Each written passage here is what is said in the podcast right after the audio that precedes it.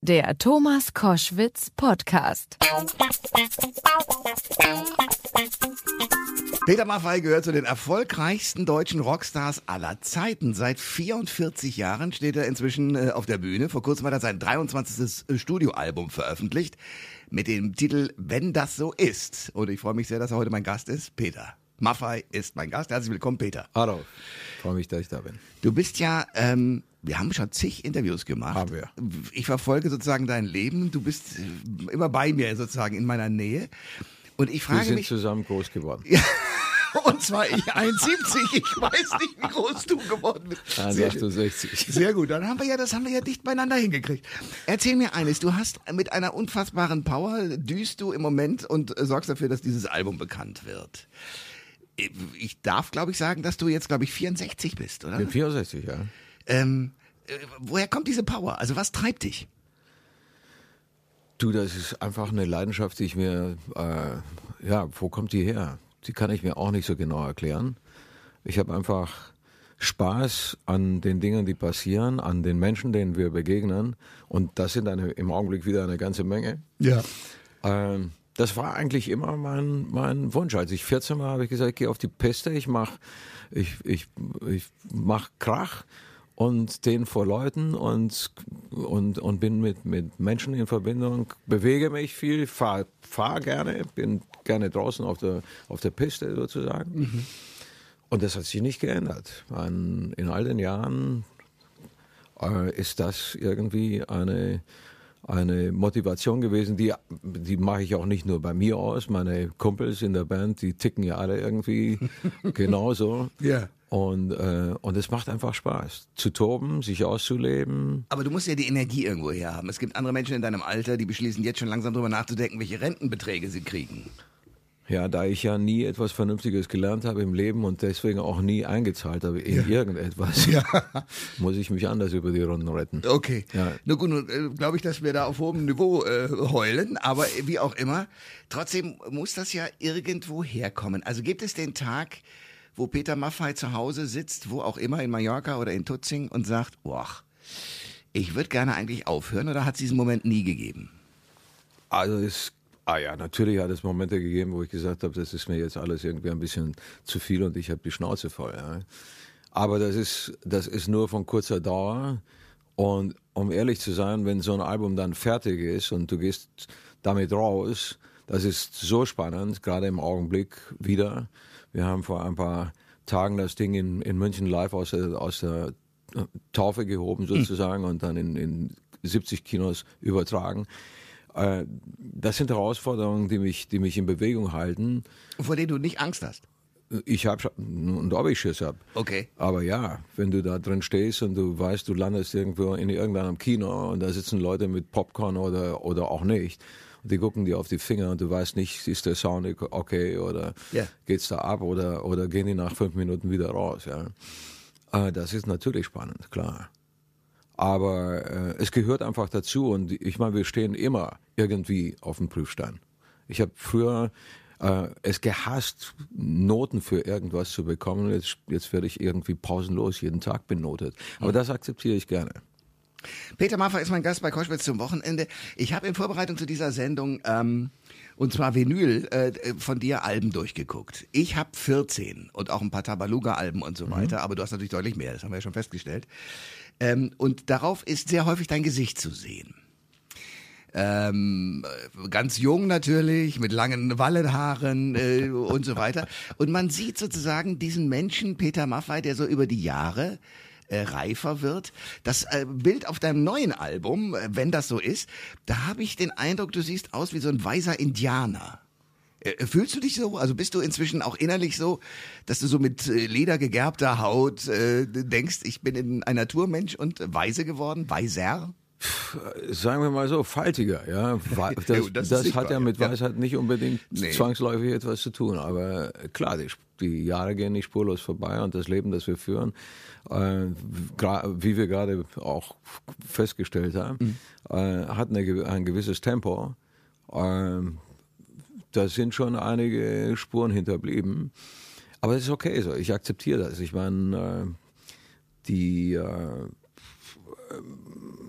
die Dinge, die wir machen, die haben einen gewissen Druck und der, der bleibt nicht spurlos. Guckst du dir deine Alben selber an? Also siehst du diese, diese Veränderung, die ich auch sehe? Weil ich habe da ganz entspannt gesessen und dachte mir, ach, guck mal an. Aber weißt du, bei mir am, am Schreibtisch in, in Ja. Tutzing, an dem ich wirklich sehr gerne sitze, auch wenn das äh, nicht unbedingt jetzt etwas für, für viele mit Rock'n'Roll zu tun hat, aber das ist ein Teil meines Lebens. Ich, ich liebe meinen Schreibtisch. Hm.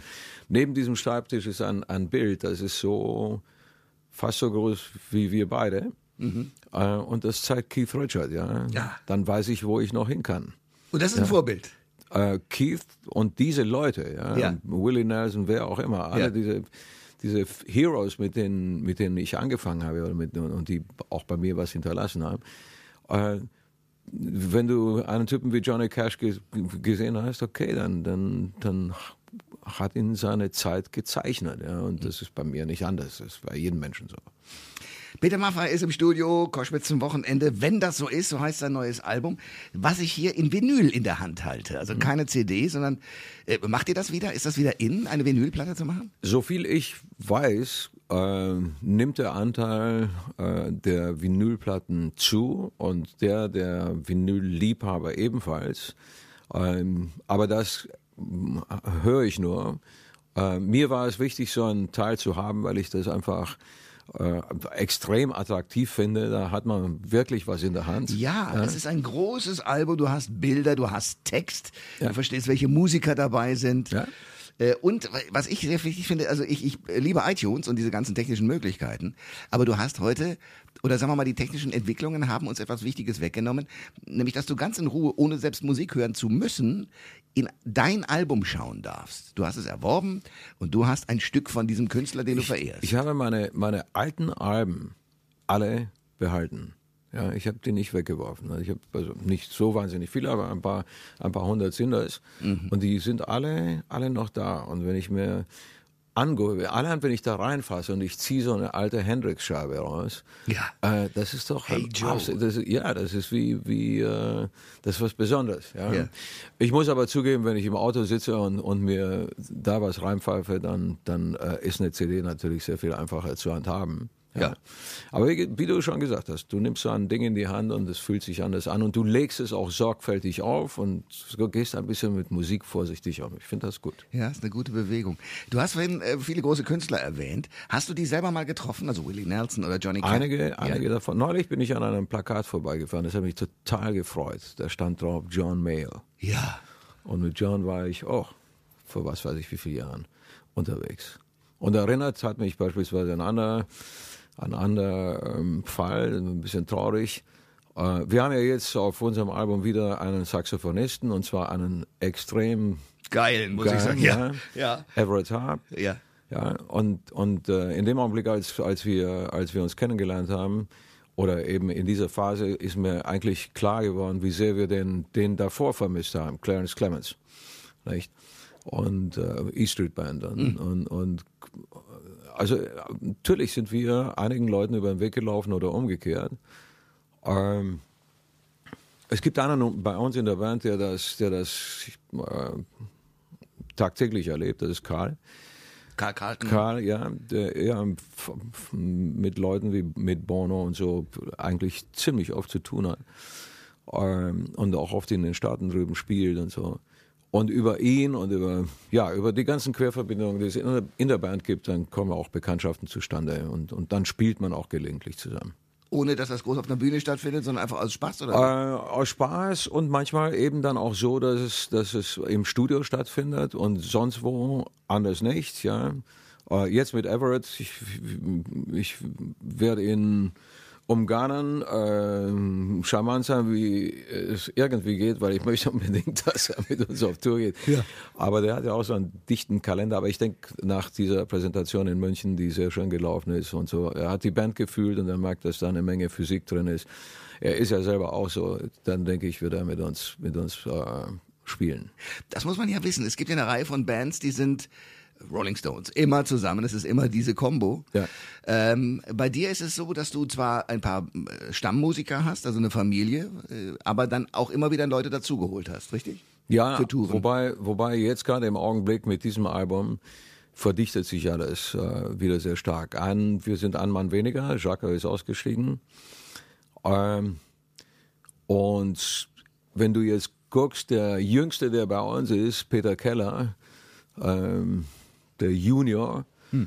äh, der ist jetzt auch sechs Jahre dabei. Ja? Und mit, mit Berthe zum Beispiel bin ich jetzt, was weiß ich, äh, 30 Jahre auf, zusammen auf der Bühne. Hm. Ja?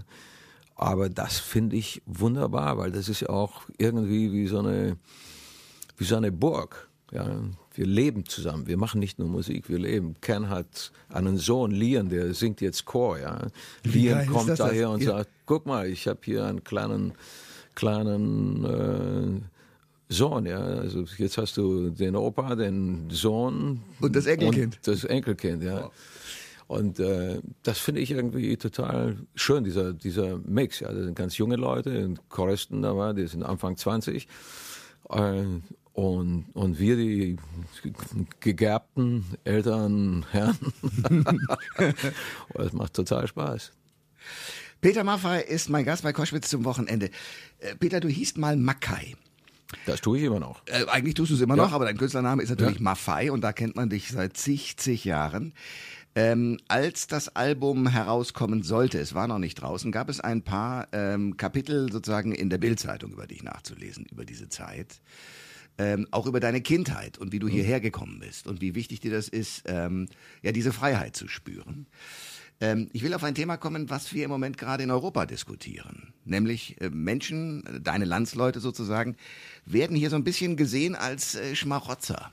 Mhm. Also nach dem Motto, die CSU kommt mit diesem, mit diesem Motto raus, also wer hier nicht funktioniert oder wer hier irgendwie... Wer lügt oder wer drückt, der fliegt. Ja. Was sagst du zu so einem Slogan? Er ist zynisch. Ja, er ist äh, unnötig, hart. Er trifft den Kern nicht. Ja. Er ist absolut populistisch. Also da wird spekuliert mit, mit, einer, mit einem Zuspruch aus möglicherweise dem falschen Lager. Aus einem sehr rechten, das kann man ja so deutlich ja. sagen, ja. Und all diese Dinge machen diese Aussage schlecht ähm, würde man ein bisschen tiefer gehen, würde man feststellen, dass der Prozentsatz derer, die, die zuwandern, in Zahlen ausgedrückt, und zwar in nackten Zahlen, immer noch ziemlich gering ist. Ja. Dann würde man feststellen, dass viele, die zu uns kommen werden, fachlich qualifiziert sind und Arbeit suchen. Natürlich werden welche dabei sein, die unter diesen sozialen Schirm äh, schlüpfen wollen. Mhm nichts leisten werden und dafür Gegenleistungen erwarten. Mhm. Das ist nicht korrekt. Dafür haben wir Gesetze und haben wir Regularien, die muss man anwenden und das muss man verhindern. Und im Übrigen ist der richtige Ansatz, zumindest meine subjektive Sichtweise, dort zu helfen, wo die Strukturen schwach sind, dort, wo man die Infrastruktur stärken muss, wo man den Staat stärken muss, wo man die Mitte stärken muss und die demokratischen Umstände, wo man Korruption unterbinden muss, nämlich in den Ländern, aus denen diese Menschen kommen. Also in Rumänien, in Bulgarien, in Griechenland, in ganz Osteuropa. Mhm. Ja. Dieses Osteuropa ist ein Teil von Europa. Wir haben uns darauf geeinigt, ein Europa zu haben, also müssen wir auch gemeinsam an die Probleme rangehen. Tun wir das nicht dort, dann werden die Leute zu uns kommen, dann werden wir hier kollabieren. Unser System wird das alles nicht verkraften. Das ist in der Argumentation schon völlig richtig, ja. Aber dieser populistische Ansatz ist, ist Nonsens, er ist absolut unnötig. Mit Menschen geht man anders um. Man darf nicht vergessen, dass diese Menschen, viele, die meisten, alles aufgeben, um irgendwo ein bisschen eine Lebensqualität zu erfahren, an die wir uns gewöhnt haben, die für uns selbstverständlich ist. Ja, man darf nicht vergessen, dass nach 45 viele Deutsche ausgewandert sind, weil die Verhältnisse in Deutschland so, mit Verlaub gesagt, brutal waren und, und, und Kann unmenschlich. Beschissen sagen, ja. ja. Man darf nicht vergessen, dass es damals Amerikaner waren, die uns mit einem Marshallplan auf die Beine geholfen haben. Also wir müssen auch Marshallpläne entwickeln für diese Länder. Würden wir beispielsweise in Rumänien dafür sorgen, dass die dort jetzt zum Beispiel agierende Regierung eine lange Perspektive hat und ihre, ihre Programme umsetzen kann, würden wir helfen, diese Strukturen dort zu verstärken, dann würden sehr, sehr viel weniger Menschen zu uns kommen. Ich kann mir nicht vorstellen, dass jemand sein Zuhause, seine Freunde, seine Familie und so weiter verlässt, gerne in ein anderes Land geht, um diskriminiert zu werden, um, um im Grunde genommen angespuckt zu werden. Ja. Das kann ich mir nicht vorstellen. Klug. Peter Maffay ist mein Gast bei Koschwitz zum Wochenende. Äh, warst du jetzt wieder mal in Rumänien? Bist du da häufiger? Ja, natürlich. Und ja. wie ist das für dich? Wir, wir agieren in einem, in einem kleinen Dorf. Ähm, das hat zu tun mit unserer Stiftung und den traumatisierten Kindern. Mhm. Im Übrigen ungefähr 1000 Kinder, die uns jedes Jahr besuchen. Also eine Auf ganze, Mallorca oder wo? In, in den drei Einrichtungen, die wir Okay. haben. In Mallorca, in Deutschland und in Rumänien. Okay. Und die Verhältnisse in diesem kleinen Dorf, in dem wir sind, das ist ein altes ähm, siebenbürgisches Dorf mit einer 800 Jahre alten äh, siebenbürgischen Geschichte, die sehr stark dominiert ist, auch im Übrigen durch, durch, durch die Deutschen, äh, die aber dort weggezogen sind, leben ungefähr 70 Prozent Sinti und Roma. Also du kannst dir den sozialen Sprengstoff vorstellen, da kommen welche aus Deutschland, die haben im, im, in etwa alles, was man zum Leben braucht. Das sieht man. Die Einrichtung ist wie ein Leuchtturm im Dorf. Und drumherum gibt es Defizite ohne Ende, nicht? Also geht es dort beispielsweise für uns, wenn wir überleben wollen, und jetzt sind wir bei diesem Thema, darum, alles um uns herum mitzunehmen in irgendeiner gewissen bescheidenen Form. Das beginnt mit sauberem Trinkwasser, das wir jetzt haben, endlich, weil wir eine Tiefenbohrung gemacht haben, 360 Meter tief, konnte niemand bezahlen, aber jetzt ist es so. Jetzt kriegt das Dorf frisches Wasser. Das geht weiter mit Kanalisation, das geht mit ärztlicher Versorgung weiter, mit Bildung. Zu uns kommen Kinder, die nachmittags dreimal, viermal in der Woche regelmäßig ein warmes Essen bekommen. Das geht mit Kle Verteilung von Kleidung und und und weiter. Das sind winzige Schritte im Vergleich zu der ähm, zu dem be, zu den Bedürfnissen, die existieren, ist das ein Tropfen auf den heißen Stein. Aber aber das sind die das sind die kleinen Schritte, an die ich glaube. Aber was du da schilderst, ähm, hätte ich sonst äh, von der sogenannten Dritten Welt äh, als Schilderung erwartet. Das ist so.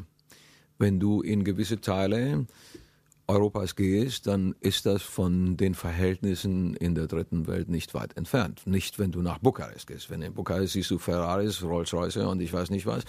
Da gibt es genauso Oligarchen wie in Russland und, und in, in, in all diesen Ländern gibt es auch Menschen, die in sehr kurzer Zeit sehr reich geworden sind. Ja, das Gefälle ist extrem. Aber ähm, wir sind dort in diesen Ländern noch ganz weit entfernt, äh, obwohl das inzwischen passiert. Das muss man auch sehen. Aber wir sind weit entfernt, dass da eine tragfähige, belastbare Mitte existiert. Ja? Die entsteht jetzt. Und das ist eigentlich das Gerüst, auf das man aufbauen könnte, ja? weil das sind das, das Stabilität. Und ähm, äh, und, und das muss man alles registrieren, muss das differenzieren und man kann es nicht so von einer, von einer hohen Warte aus wohlwollend oder eben auch nicht betrachten. Ja. Wer das tut, der, der, das zeugt von wenig Wissen. Ja. Man muss sich schon ein bisschen damit auseinandersetzen, will man Effekte verhindern, die einen selber tangieren. Ja.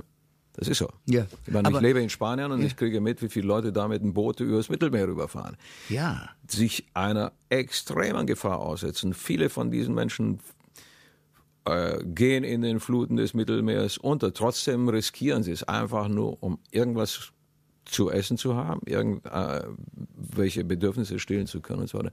Das muss man sich alles mal vor Augen führen, wenn man über solche Menschen urteilt.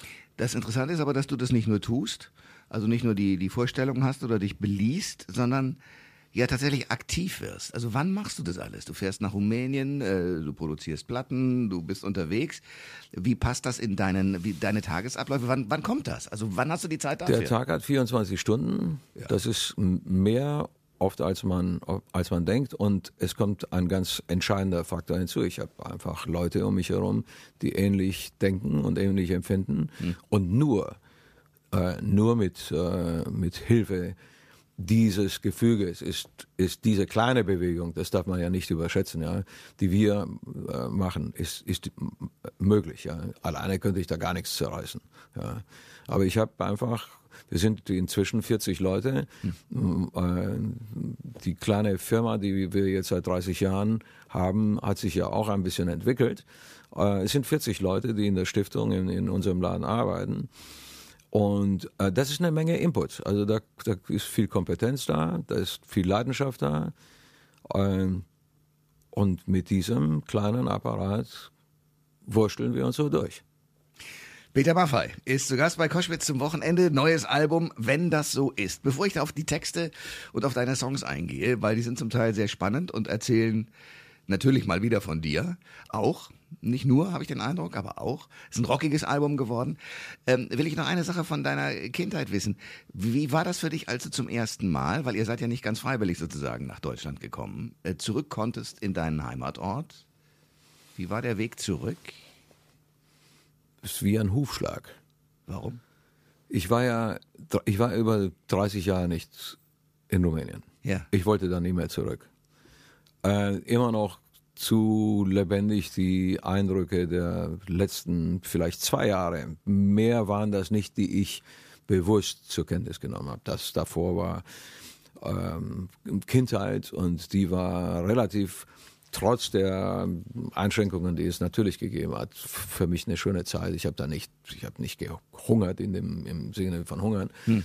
Äh, wir haben sehr, sehr einfach gelebt, aber das hat jeder und deswegen war das für uns Kinder natürlich auch weitaus weniger äh, belastend. Ja. Aber die letzten zwei Jahre, da habe ich dann mitbekommen, weil da ging es dann auch um politische Hintergründe, habe ich mitbekommen, wie mein Vater behandelt worden ist, wie die Familie behandelt worden ist, wie, wie auch ich behandelt worden bin, weil man mitbekommen hatte, dass wir um eine Ausreise äh, angefragt hatten. Und die Leute haben also das System hat gesagt, wer bei uns ausreist, liebt das Land nicht, liebt den Kommunismus nicht. Ja. Und wer dann Gehört nicht geächtet. liebt, der, ja. der, den können wir auch auf dem, an, an den Pranger stellen. Ja. ja.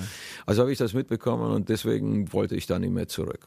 Da kamen ein paar Freunde von mir auf, von, von mir auf mich zu und sagten, lass das wieder zu, die Verhältnisse haben sich geändert, Ceausescu ist weg. Äh, da kommt eine neue Generation, die tickt anders und es wird dir Freude machen, wenn du dorthin zurückgehst. Dann habe ich gesagt, das glaube ich nicht.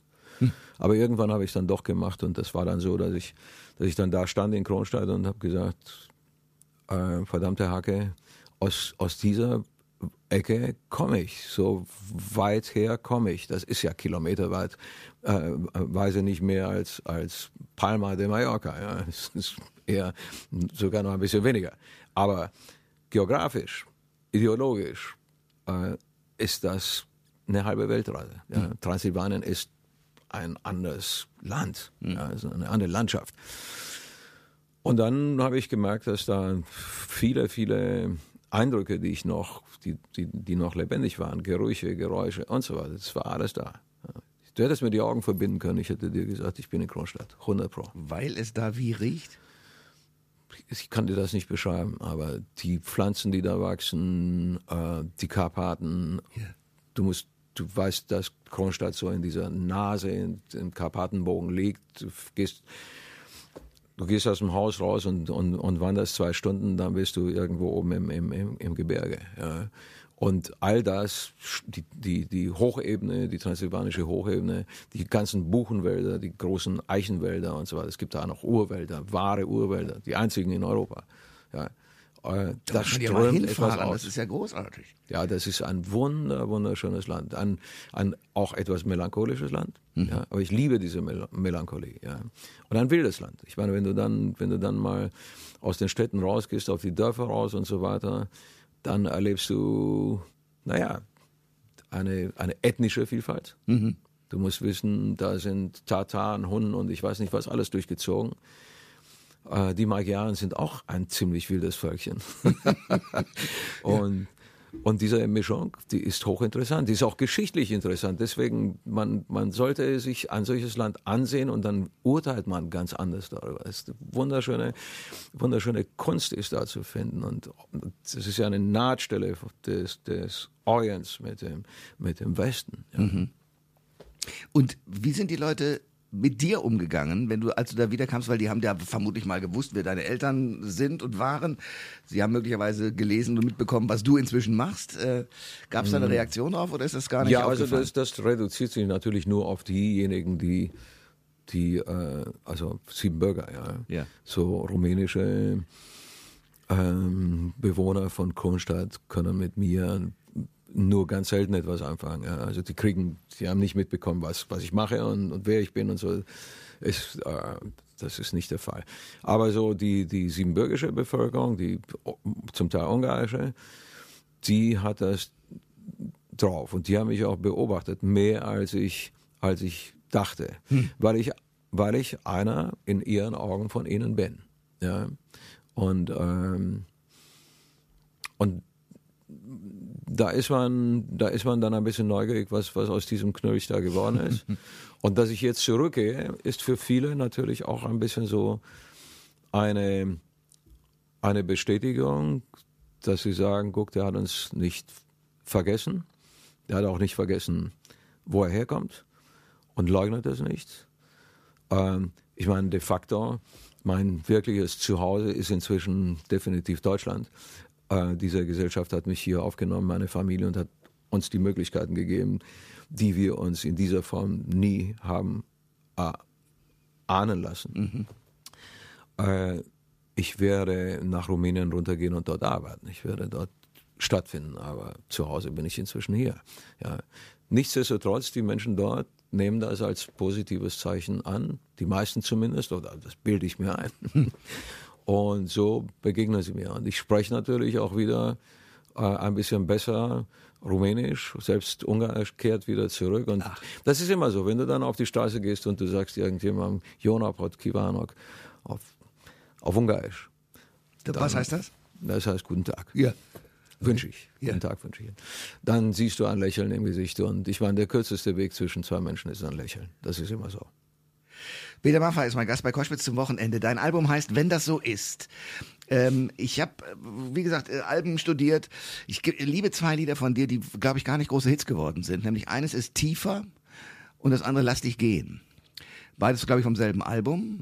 Und ich habe jetzt hier teilweise ähnliche Sachen gefunden. Unter anderem einen Song Schwarze Linien. Ich vermute, es handelt um Tattoos. Tattoos. Aber um deine, deine Lebenslinien sozusagen auch. Ja, weil ich das so sehe. Ich denke einfach, dass die, die Dinge, die man sich so auf den Leib kleistert, ähm, in der Regel oder für die meisten eine Bedeutung haben. Ich habe neulich ein, äh, ein Buch wieder in, zur Hand genommen. Ich war ein paar Mal in Neuseeland mhm. und man kennt ja diese reich verzierten Maori-Gesichter äh, oder die tätowierten, muskulösen Menschen, die da unten sind, stattliche Menschen, ja, mhm. die äh, von Kopf bis Fuß tätowiert sind und habe dann ein bisschen nachgelesen, aus welchen Gründen diese Kultur entstanden ist und was sie so in etwa bedeutet. Und es hat damit zu tun, es geht dann weiter, zum Beispiel bei vielen Naturvölkern, Indianern etc., dass diese Symbolik immer auch ja, so ein Statement ist, ein, ein, eine Positionierung, dass du sagst, ich trage das, weil ich mich selber so empfinde. Und dann wird das zu einem Ausrufezeichen und zu einem Korrektiv. Und wenn du morgens beim Zähneputzen guckst du da auf deine Tattoos und sagst, ah, Achtung, ich bin der. Die Haltung darfst du nicht aufgeben. Ja. ja. Ach, guck mal, das, das heißt, es ist auch eine, äh, ein, möglicherweise aus einer Art Verunsicherung ähm, ein, ein Selbstfindungsprozess dieses Tätowieren, zu gucken, wer bin ich eigentlich und ich will das jetzt für mich. Das hat eher etwas mit, mit, mit, mit Selbstsicherheit zu tun. Mhm. Ja, oder, ja, doch, wenn du dann irgendwann sagst, das bin ich, dann outest du dich und sagst, take it or leave it. Mhm. Du kannst es akzeptieren oder auch bleiben lassen. Es ist einfach so. Und bei mir ist es so. Ja, das ist schon, ähm, damit machst du schon klar, wie du dich selber siehst und empfindest und, ähm, und stellst dich auch zur Disposition. Ja. Also jeder kann ja das dann beurteilen, aber deswegen nimmst du das nicht am nächsten Tag wieder runter. Es geht nicht runter. Ja. Ähm, es gibt einen Song, den ich, ähm, äh, was mir auffällt, du, du ähm, singst immer an einen anderen, also du bist äh, das Gegenüber. Du bist stark, du bist so und so. Ja. Ähm, heißt das, dass du dich da selber meinst oder was bedeutet das manchmal? Weil äh, das wird nicht manchmal deutlich. Also das ist, wenn jemand sagt, du hast Selbstbewusstsein, dann ist das eine konkrete Person, die du da ansprichst, die du da dir vorstellst oder was ist der Hintergedanke? Erinnerst du dich, als wir angefangen haben, heute zu quatschen, haben wir darüber gesprochen, was so die Motivation war, auf die Piste zu gehen. Und ich, ich habe dir, glaube ich, gesagt, dass es mir wichtig war, in so einen Dialog zu treten mit dem Publikum. Denn mhm. eigentlich ist Musik machen ein, ein Dialog. Ja. Du gibst ein Angebot raus mit einem Inhalt und hoffst, dass jemand anders damit etwas anfangen kann. Ja. Um diesen Dialog ging es mir eigentlich immer. Und die beste, direkteste Form, einen Dialog zu beginnen, ist mit dem Wort du. Peter Maffay ist mein Gast bei Koschwitz zum Wochenende. Ähm, es gibt einen Song, da geht es eigentlich darum, dass es dir, äh, dass du jemanden siehst, der mutlos geworden ist. Ich weiß nicht, welcher Song das ist, Himmelswirn. Nicht, ähm, nur du hörst. Wenn der Himmel weint? Wenn der Himmel, genau, wenn der Himmel weint. Da geht es darum, dass du sozusagen einen anderen ansprichst, der in der Ecke steht, äh, seine Kraft verloren hat. Wo kommt so eine Idee her? Ist das, ist das auch ein Teil von dir, der du dich dann selber sozusagen wieder motivierst? Oder siehst Naja, du einen anderen? Tausend Kinder, die uns besuchen, Mhm. kommen sehr oft mit genau diesem Hintergrund daher. Sind kleine Menschen, die Missbrauch, Gewalterfahrung haben, die nicht andocken können, jetzt noch nicht, an die Gesellschaft, die am Rand stehen und so weiter. Ähm, die Schöpfung hat diese kleinen Kinder nicht gemacht, um Loser zu sein. Die Gesellschaft hat nicht das Recht, sie nach draußen zu drängen. Wir, sie sind schwach. Sie brauchen eine Lobby. Sie brauchen Selbstvertrauen. Solchen Kindern, aber nicht nur denen, Erwachsenen. Ich mache Autogrammstunden, dann begegne, begegne mir solche Menschen so, wie wir jetzt in dieser Nähe. Wenn ich auf der Bühne stehe, sehe ich solche Menschen. Solche Menschen suchen einen Halt. Die suchen den, sie gehen in die Kirche, sie gehen zu Freunden, wenn sie welche haben. Oder sie lehnen sich an die Familie an und so weiter. Es gibt welche, die haben das alles nicht. Und die suchen sich dann andere kompensative Möglichkeiten. Dann kann das zum Beispiel die Musik sein. Bei mir ist das auch nicht anders.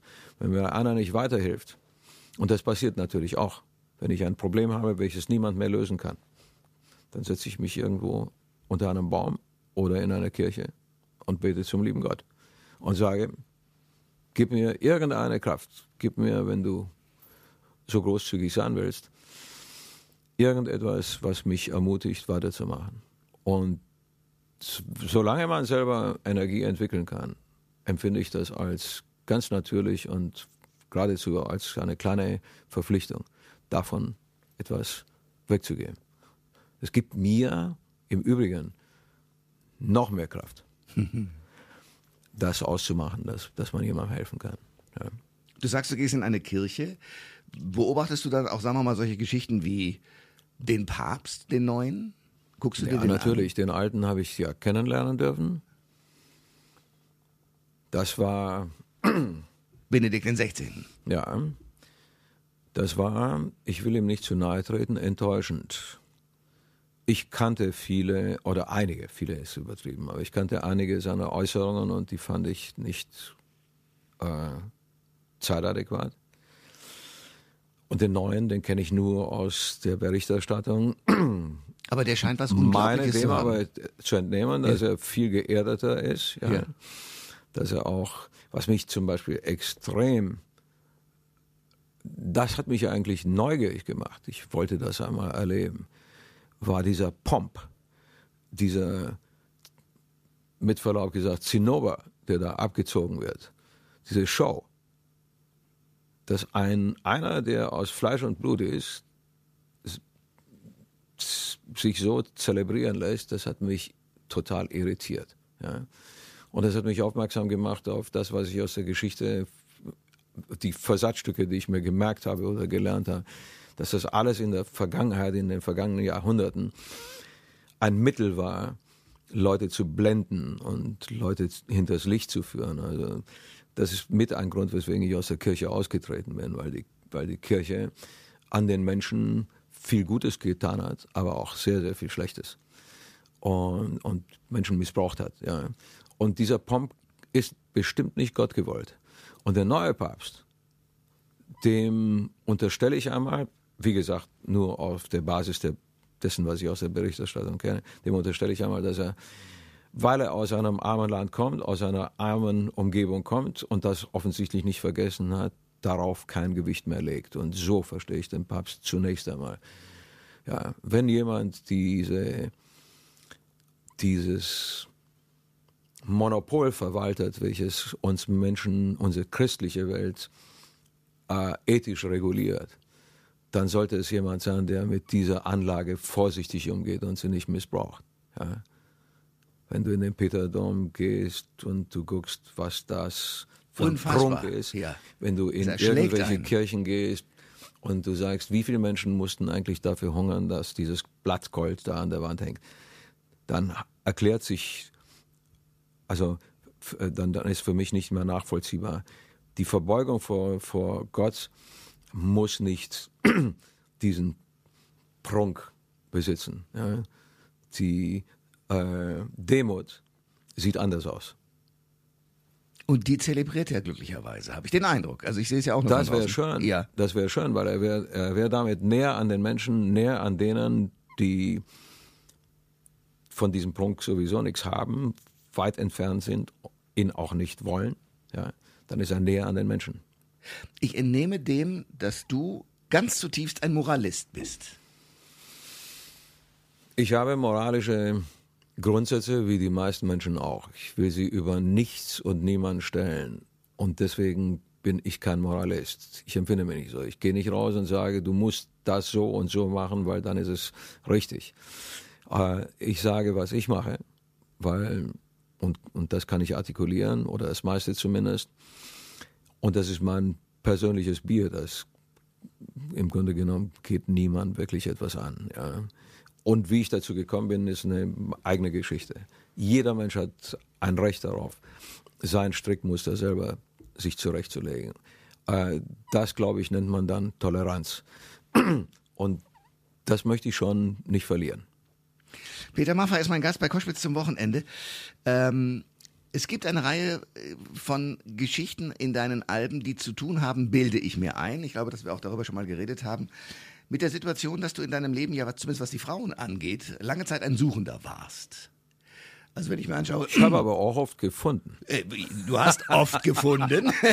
Yes. Und zwar durchaus hübsche und wunderbare Zeiten auch mit diesen Frauen erlebt. Aber worauf ich raus will, ist dieses gefunden haben äh, und die Gefühlslage, die damit zu tun hat, hat in dir natürlich einen unglaublich kreativen Prozess auch immer ausgelöst. Und ich glaube, das ist in, häufig in Alben eingeflossen. Immer. Immer. Wenn, immer wenn du, also meine subjektive Wahrnehmung. Ja. Immer wenn man aus irgendetwas Kleinholz macht, äh, meinetwegen aus einer Beziehung, äh, immer wenn, wenn es einem an die Nieren geht, weil man, weil man etwas verliert, äh, wacht man ein bisschen mehr auf. Wenn man wacher ist, erzeugt man auch mehr. Dann, wenn du satt bist, Ja. dann setzt du dich auf den Sofa und guckst fern, ja. Ja. Dann, äh, dann passiert nicht mehr viel. Ja. Aber Aber, wenn du hungrig bist, dann, dann suchst du, dann ergründest du. Aber heißt das, dass, dass ein kreativer Prozess oder überhaupt kreative Prozesse eigentlich äh, gar keine Beziehung vertragen, weil man sonst äh, zu schläfrig wird? also da ist eine selbstzerstörerische Komponente im Spiel. Okay. Gar keine Frage. Ja. Äh, einfach aus dieser Erfahrung heraus, dass, dass man dann sensibler ist. Ja. Ähm, es gibt sicherlich eine, eine kurze Phase, bevor diese Saturiertheit eintritt, in der ist man dann hypersensibel und das ist dann Glück. Ja. Ja, weil dann passiert, was du dir gewünscht hast. Nachher flacht das unter Umständen, wenn man sich zu sehr dran gewöhnt, wieder ab. Ja, es ist so wie eine schöne Landschaft, die, die durch, durch die du täglich fährst und du nimmst sie einfach auch nicht mehr wahr. Ja. In dem Augenblick, wo diese Straße, die dort durchführt, äh, gesperrt ist, sagst du, scheiße, äh, wo ist sie? Ja. Ja, und dann Gutes wird dir eigentlich bewusst, Ja. was du vermisst, klar. Ähm, gut, das heißt mit anderen Worten, suchst du immer noch? Nein. Äh, nein, also ich, ich bin äh, ich bin mit Tanja jetzt wie die sieben Jahre, die haben wir schon locker geschafft, Ja. die immer so der, das Hüpfen der Komma sind. Äh, oder bei mir zumindest ist wirklich so gewesen. Ja. Ein paar Mal hat es da richtig gekracht. Nein, da sind wir drüber hinweg und es gibt eine, eine Geschichte in meinem Leben, die, die schöner und besser nicht sein kann, das ist mein Sohn, ja, der zehn ist und das ist mein, mein Zentrum. Ja, das gibt nichts, was den Vergleich mit ihm äh, standhält. Ja. Und was sagt er zu dem berühmten Vater? Kriegt er das mit? Er spielt gerne Fußball, macht Judo, äh, hat seine Kumpels, spricht Mallorquin und Castilian fließend. Oh Gott, wie geil geht, ist das denn? Ja. Geht äh, dort in die Schule und, ähm, und besucht mich manchmal beim Soundcheck. Er spielt ein bisschen Klavier mit Spaß, was mich freut, weil er anfängt, eigene kleine Geschichten zu machen. Also setzt so ein kreativer Prozess ein. Und ansonsten, glaube ich, ist ihm das Schnurz egal. ja, also, das Wort Berühmtheit hat für ihn keine, keine Bedeutung. Ich versuche ihm das auch, ich versuche das auch so weit wie möglich von ihm fernzuhalten. Wir leben ein recht, äh, wie soll ich sagen, im wahrsten Sinne des Wortes bodenständiges Leben. Ja, ich lebe auf einem Bauernhof, äh, um uns herum äh, eine Reihe von, von Ortsansässigen, von Mallorquinern. Äh, Sie kennen mich als Pedro äh, un Cantante, ein, Cantante, also der Sänger. Sänger. Ja. Und das war es dann. Ja. Und ansonsten zählt, wie ich mich in der Gesellschaft dort zurechtfinde. In dieser Gesellschaft bin ich Ausländer und ja, ich bin, lebe viele Jahre da, aber ich bin kein Local. No. Und, äh, und deswegen gibt es da bestimmte Spielregeln, die ich, die ich auch ernst nehme. Ja ich fühle mich integriert, aber ich bin ein integrierter Ausländer. Manchmal ist das ganz gut, der, der zu sein. Warum? Weil es die Sichtweise relativiert, wenn man zum Beispiel dann nach Deutschland kommt. Ja, ja, die meisten Menschen sind überall auf der Welt ja Ausländer. So ist es. Wir sind allesamt irgendwo Wanderer. Peter Maffay ist mein Gast bei Koschwitz zum Wochenende. Ähm, ich habe mit weil ich kenne dich nun so lange, wir haben schon so viel gelacht auch über Sachen, dass du, ich, ich habe immer gedacht, du bist ein sehr humorvoller Mensch. Irgendwann hat mir Jürgen von der Lippe erzählt, dass du ihm verboten hast, äh, Parodien von dir auf Platte rauszubringen. Ah ja, ich das gedacht, war auch ziemlich dumm, was er gemacht hat. Erzähl, warum? Was hat dich da geärgert? Äh, Jürgen von der Lippe ist ein intelligenter ja. und eigentlich ein sehr, so war das bis dahin zumindest, für mich herzlicher Absolut, ich kenne ja? ihn nicht anders, ja. Und ich unterstelle ihm, dass das auch heute so ist, ja. Aber wir haben keinen Kontakt mehr zusammen. Ähm, eines Tages kam Thomas Stein zu mir, damals mein, mein Plattenboss. Plattenboss und sagte, Jürgen, der Jürgen war auch bei der Ariola unter Vertrag, hat einen Sketch über dich gemacht, den, den finde ich sehr witzig. Und, äh, und dann hat er mir erzählt. Und dann kam da ein Wort vor, das hieß Murene, Rumäne, Murene. Habe yeah. gesagt, Thomas, I'm sorry, das ist nicht witzig. Damit, es geht nicht einmal um mich, kann man Leute, die von da unten kommen, beleidigen und diskriminieren. Das macht man nicht. Wenn man so klug ist wie, der, wie, wie dein Künstler, ja.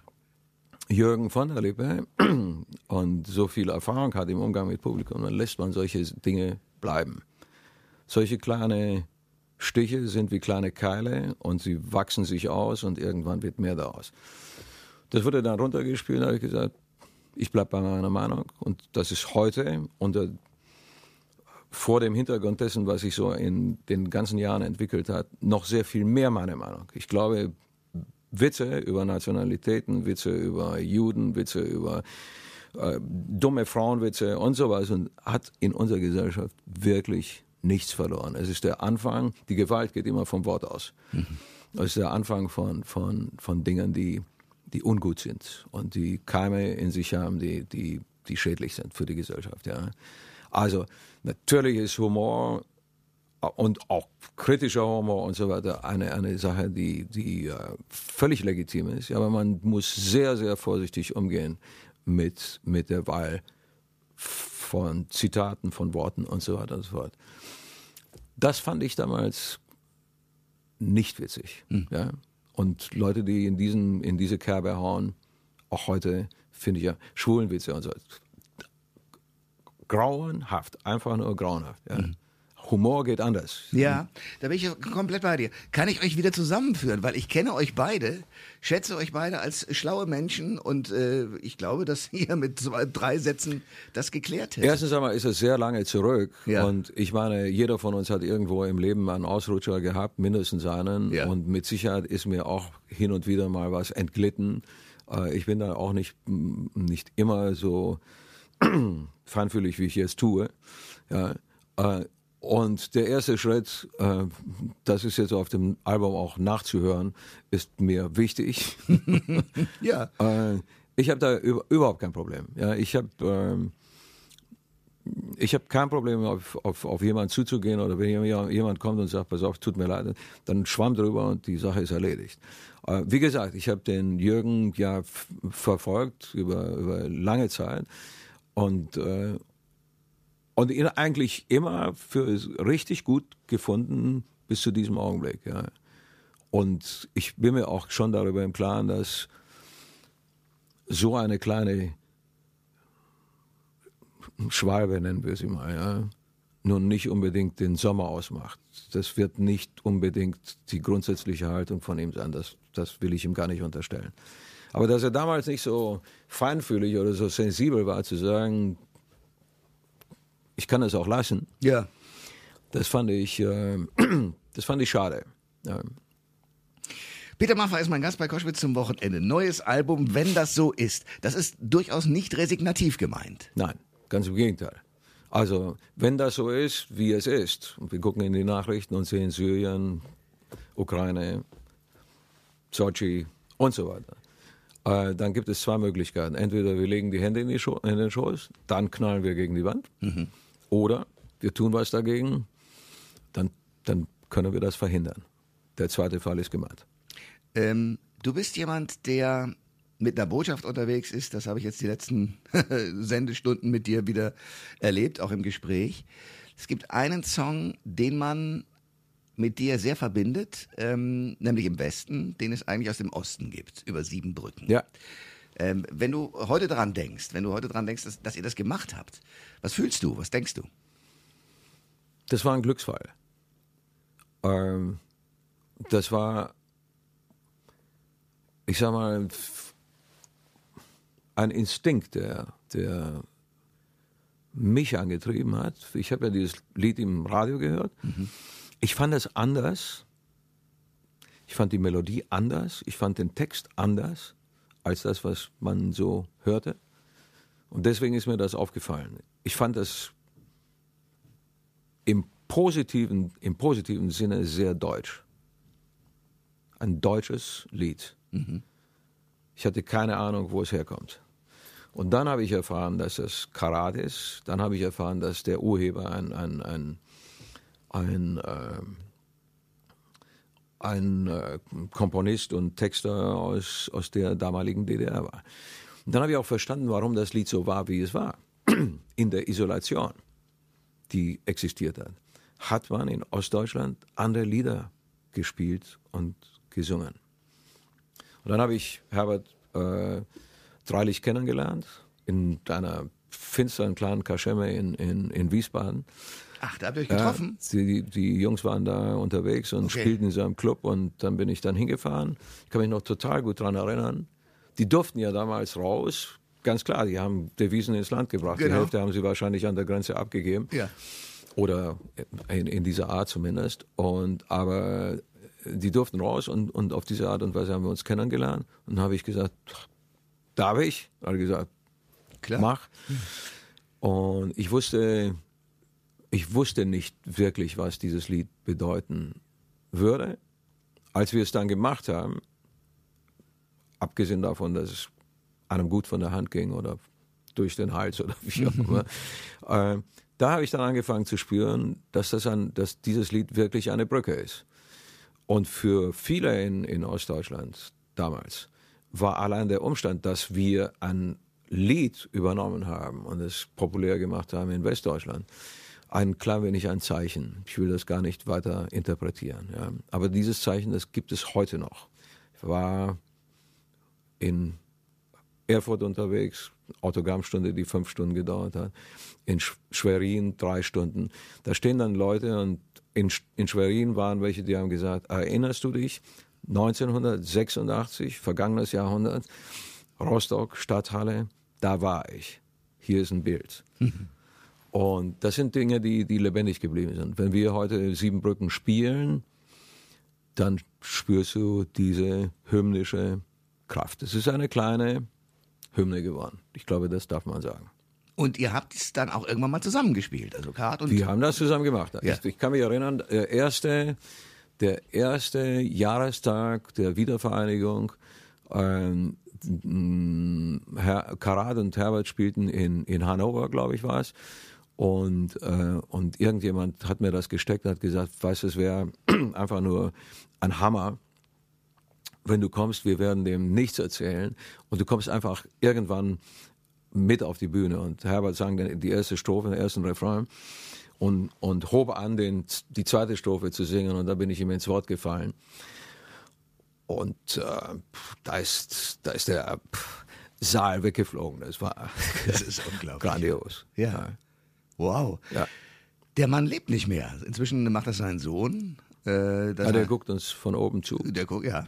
Gute, gute Perspektive, ja. Wenn du ähm, so ein Album fertig hast, wenn du sagst, das ist jetzt mein Baby, jetzt geht es wieder los und äh, du dich vorbereiten musst auf Tourneen. Ich weiß von meinem Freund Werner Reinke, bei dem du im Hessenland warst, dass du während der Sendung, weil da Platten liefen zwischendrin, du warst in der Live-Sendung, hast du äh, mal eben äh, Liegestütze gemacht. Hat er mich beobachtet? Ja, offenbar. So, da bist du also jemand, der äh, wahnsinnig trainiert und im Schwung bleibt. Das ist ja unglaublich. Ist das so eine Vorbereitung für deine Tournee? Ne, ich musste bei Werner zwei Stunden brav auf meinem Hocker sitzen, Ja. während er seine Witze gerissen hat. Das ist ja ein, ein unglaublich, ein super Gesprächspartner, zu dem ich immer wahnsinnig gerne gehe, weil der so, wie du auch, so Radio der anderen Art macht. Und, ähm, aber trotzdem sitzt man da die ganze Zeit und es war morgens und, und das ist eigentlich so meine Zeit, wo ich meinen Workout mache und im Augenblick ist das sehr unregelmäßig. Ich komme kaum dazu. Und der, Hans, der hat mich beobachtet. ja, ja, er hat gesagt, du glaubst es nicht. Ich, äh, er, er Werner, äh, ist äh, im gleichen Alter wie du und sagt, äh, ich, ich, war völlig, der, der macht mal eben, der kommt dahin, macht eine Talkshow da, dann sitzt er bei mir morgens und dann macht er Liegestütze. Ist ja, unglaublich. Ich nenne das Auflockerungsübungen. Das nächste Mal werde ich ihn dazu verpflichten. Mitzumachen. Ja, genau. Wie viel kriegst du hin so am Stück? Ja, ich mache immer so 50 am Stück und das dann über den Tag verteilt, wenn ich unterwegs bin, vielleicht fünf, sechs, sieben Mal. Wow. Das heißt, auch die, die Geschichte, die ich leider von Mick Jagger ja nie bestätigt bekommen habe, weil ich nie habe mit ihm reden dürfen, stimmt, ihr Rockmusiker seid eigentlich Sportler. Also ich habe neulich wieder so eine, so eine, also eine, eine wunderbare, äh, wirklich toll gefilmte Show gesehen von den Stones in, in so einem ehrwürdigen Theater in New York. Ähm, eine der, der letzten Geschichten. Und da sieht man einen extrem beweglichen Jagger. Ja. Ähm, das geht nur so. Also entweder du bewegst einen Popper flott über die Bühne oder du lässt es, du lässt es bleiben. Ja. Also bei dieser Form von Musik geht das nur so. Ja. Und, äh, und es muss ja jetzt nicht unbedingt in, in dieser Form passieren, aber es gibt sehr viele Leute, die, die sich eine gewisse geistige, auf jeden Fall, aber auch körperliche Fitness bewahren. Neulich hat mich jemand gefragt, ob ich, ob ich Lust habe, weil er wird jetzt irgendwie 80. Ein, ein, es gibt so eine Hommage auf Leonard Cohen. Ob ich, ob ich sowas machen würde, habe ich gesagt, klar, aber unter einer Bedingung. Ich möchte Leonard Cohen einmal gegenüber sitzen oder mit ihm zusammen spielen. Mindestens, Und der ja. ist 80. Ja. Ich, ich habe da ganz großen Respekt davor. Oder nimm mal einen Kollegen, Udo. Ja, Udo Lindenberg. ja, genau. hat seine Talsohle überwunden, äh, ist gut gelaunt und zeigt jedem den, Ja. den Finger und, und macht sein Ding. Das geht. Ich glaube, die, das ist natürlich hauptsächlich eine Kopfgeschichte und, und das Schicksal muss einen auch ein bisschen begünstigen, wenn es um, um, um die Physik geht. Ja. Aber ansonsten ist das schon eine Frage, wie du dich selber motivierst und, und welchen, welchen Motor du zulässt. Wenn du auf Tour gehst, äh, wo kann man nachlesen, wo du überall bist? Gibt es eine Website, wo ich sozusagen sämtliche Tourdaten kriege? Also wir, wir, wir touren dieses Jahr nicht. Das äh, ist schon kommuniziert. Wir haben letztes Jahr sehr viel gemacht, das Jahr davor. das ist nicht gut, wenn man pausenlos an irgendeiner Litfaßsäule hängt. Mhm. Äh, aber 2015 ist dann soweit und äh, da freue ich mich auch drauf, weil das bedeutet, dass wir die Tour in Ruhe vorbereiten können. Ab Herbst wird das sicherlich schon stattfinden. Äh, ab Januar 2015 sind wir dann unterwegs. Das neue Album heißt Wenn das so ist. Es ist rockig und ich mag es sehr. Peter Maffay war mein Gast. Danke sehr für den Besuch. Mal Danke wieder. Dir. Alle Informationen zur Sendung gibt es online auf thomas-koschwitz.de.